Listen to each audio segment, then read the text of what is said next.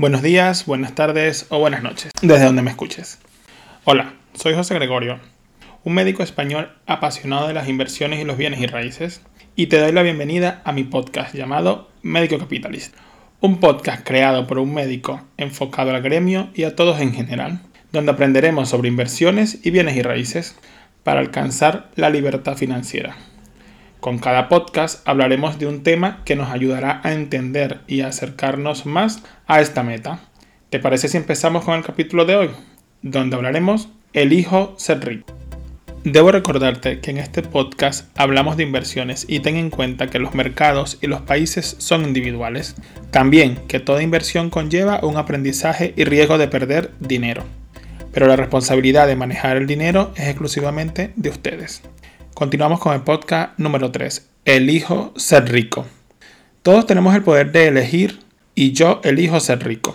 Y hago esta elección a diario. Para poder llegar a esta meta debemos primero saber qué es la educación financiera, mencionada en el capítulo anterior de mi podcast. Este podcast donde estás a punto de embarcarte es porque deseas cambiar tu vida. Pero antes de cambiar tu vida, debes cambiar tus ideas, tus pensamientos y tus creencias que están profundamente arraigados tanto que quizás no nos demos cuenta en la medida en que han moldeado nuestras penurias financieras. Si alberga la esperanza de tener libertad financiera y autoconocimiento, es crucial cambiar esta manera de pensar. En este capítulo podrá cambiar sus actitudes sobre el dinero, tal como yo lo hice.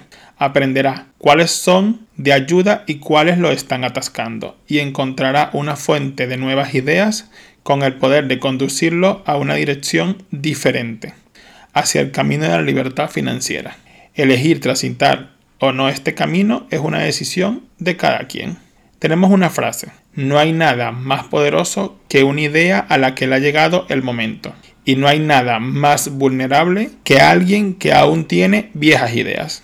Los pensamientos negativos reflejan en nosotros mismos el temor o la pereza que llevamos e incluso la ignorancia de no saber cómo empezar a hacer o lograr las metas que nos proponemos. Una de ellas es generar ingresos extras. Las personas pueden encontrar una gran cantidad de excusas para no escoger la riqueza como meta, las cuales dicen más acerca de sus pensamientos internos que de la dificultad de lograr la riqueza. Escuche estas excusas y piense si le parece familiar, porque para mí lo son. Las escuché muchas veces en mi ámbito familiar. No puedo renunciar a un sueldo regular. Invertir. ¿Qué quieres? ¿Que pierda mi dinero? No tengo dinero para invertir.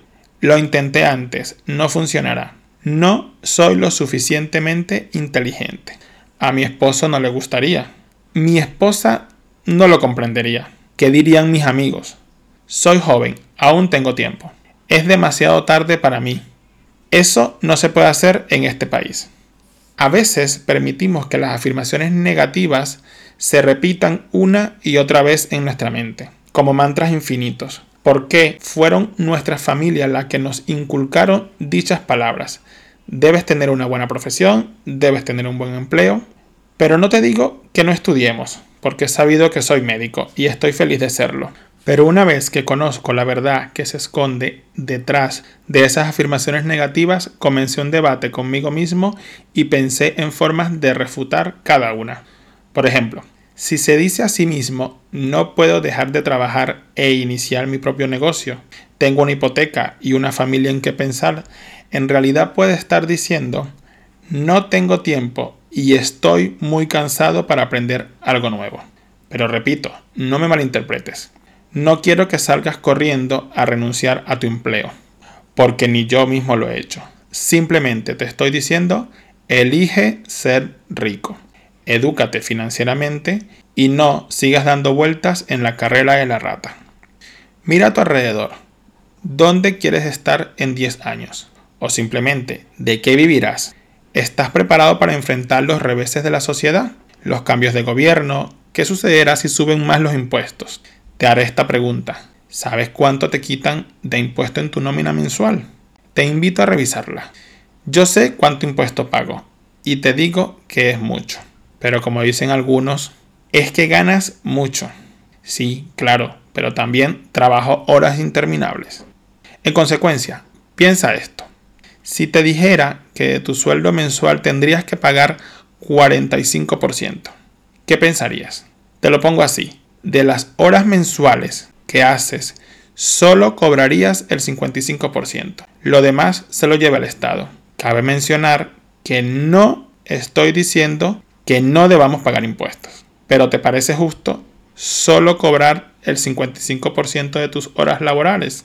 Tengo compañeros de trabajo que me dicen que no se quieren jubilar porque todavía tienen deudas y que su pensión no les alcanzará. Me imagino esto también lo has escuchado a tu alrededor o en tu ámbito laboral. Por eso te digo que la inteligencia financiera nutre nuestra mejor parte.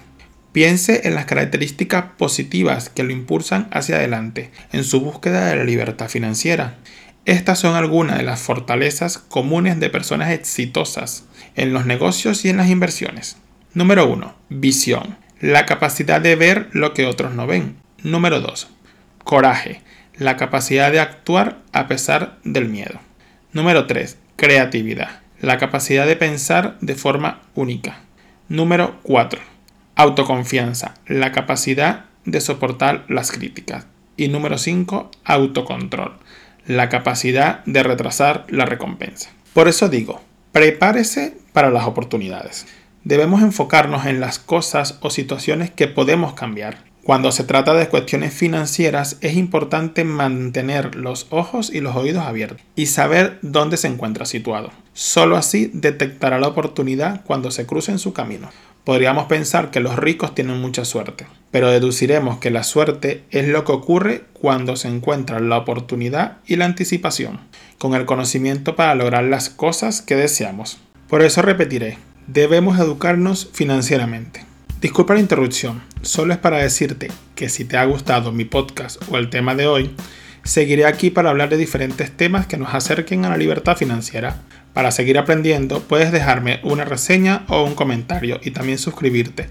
Así, la plataforma te avisará cada vez que publique un capítulo nuevo. Continuamos.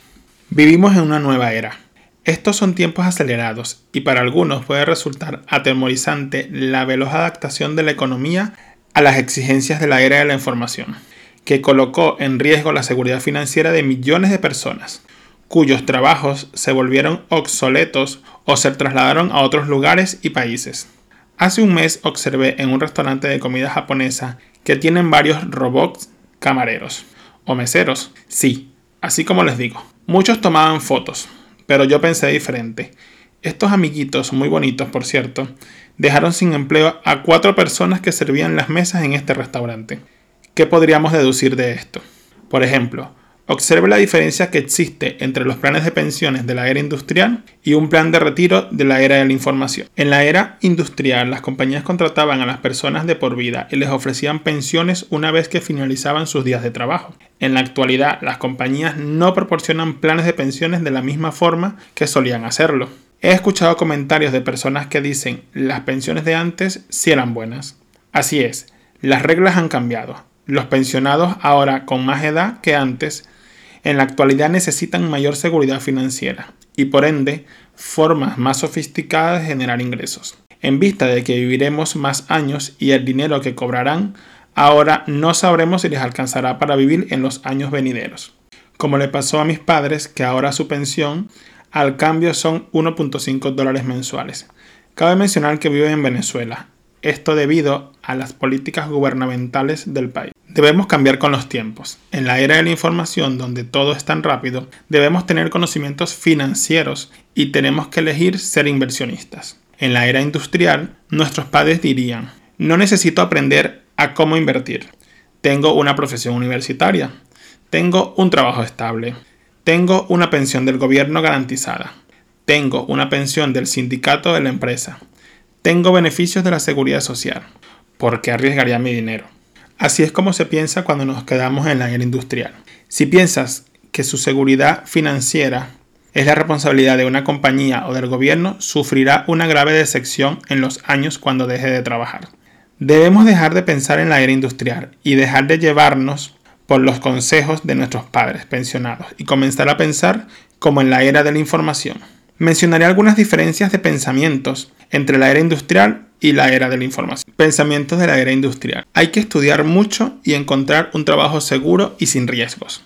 Hay que conseguir un trabajo estable, escalar en la compañía y ahorrar dinero. Su pensión y su seguro social lo protegerán cuando se retire. Sus ingresos disminuirán cuando se retire. Diversifique sus inversiones en la bolsa de valores. Ahorrar dinero en el banco y recoge los intereses. No necesitas aprender educación financiera. Invertir es arriesgado. Haga que el banco los asesore en sus inversiones. Las acciones de primera categoría y los fondos de inversiones bancarios son los mejores, porque no los manejo personalmente. No necesito un buen gestor o contador para aprender de impuestos. Debo aumentar el tramo del IRPF al máximo para pagar Hacienda. Esta es la manera de pensar de muchas personas actualmente jóvenes y no tan jóvenes. En contraparte, los pensamientos de la era de la información. Hay que estudiar mucho, pero también hay que aprender educación financiera. Mientras trabajo, creo activos por mi cuenta que me generen ingresos pasivos. Su pensión y su seguro social no lo mantendrá cuando se retire de su vida laboral. Sus ingresos deben aumentar a medida que pasan los años después de la jubilación. Concentre sus inversiones en activos que le dejen ingresos pasivos. Las acciones de primera categoría y los fondos de inversiones bancarios no lo protegerán de una caída de la bolsa de valores. Cuide sus inversiones y busque buenos asesores competentes y que sean inversores. Busque un buen gestor o contador que lo asesore en sus impuestos y así podrá entenderlos y usarlos a su favor. Invertir sin conocimiento y educación es arriesgado. El banco no me dará los mejores intereses por mis ahorros. Debo saber administrar mi dinero. Esta es la forma de pensar de personas con inteligencia financiera que cada día quieren aprender más sobre el dinero, cómo generarlo y conservarlo independientemente de lo que haya sucedido o no en el pasado, de quienes fueron tus mentores o tus padres o los consejos tomados. Cuando esté listo para hacer grandes cambios, cosas maravillosas pueden suceder en poco tiempo. Muchas grandes fortunas fueron resultado de personas que estaban decididas a ser ricos, a pesar de empezar tarde en la vida e incluso tenían grandes deudas. Las personas se vuelven obsoletas porque se aferran a ideas viejas, no podemos evitar que pase el tiempo. Por eso no significa que debamos quedarnos obsoletos mentalmente. Si deseamos ser ricos, debemos elegirlo y avanzar a medida que los tiempos cambian y cada día aprender cosas nuevas y mejores. Evolucionar con la sociedad que nos rodeas. Pregúntate, ¿qué eliges? ¿Ser rico o mantenerte donde estás ahora? Recuerda que los días siguen pasando. Muchas gracias por escuchar mi podcast. Hasta aquí el episodio de hoy. Recuerda, podemos elegir ser ricos. Hasta el próximo episodio de Médico Capitalista.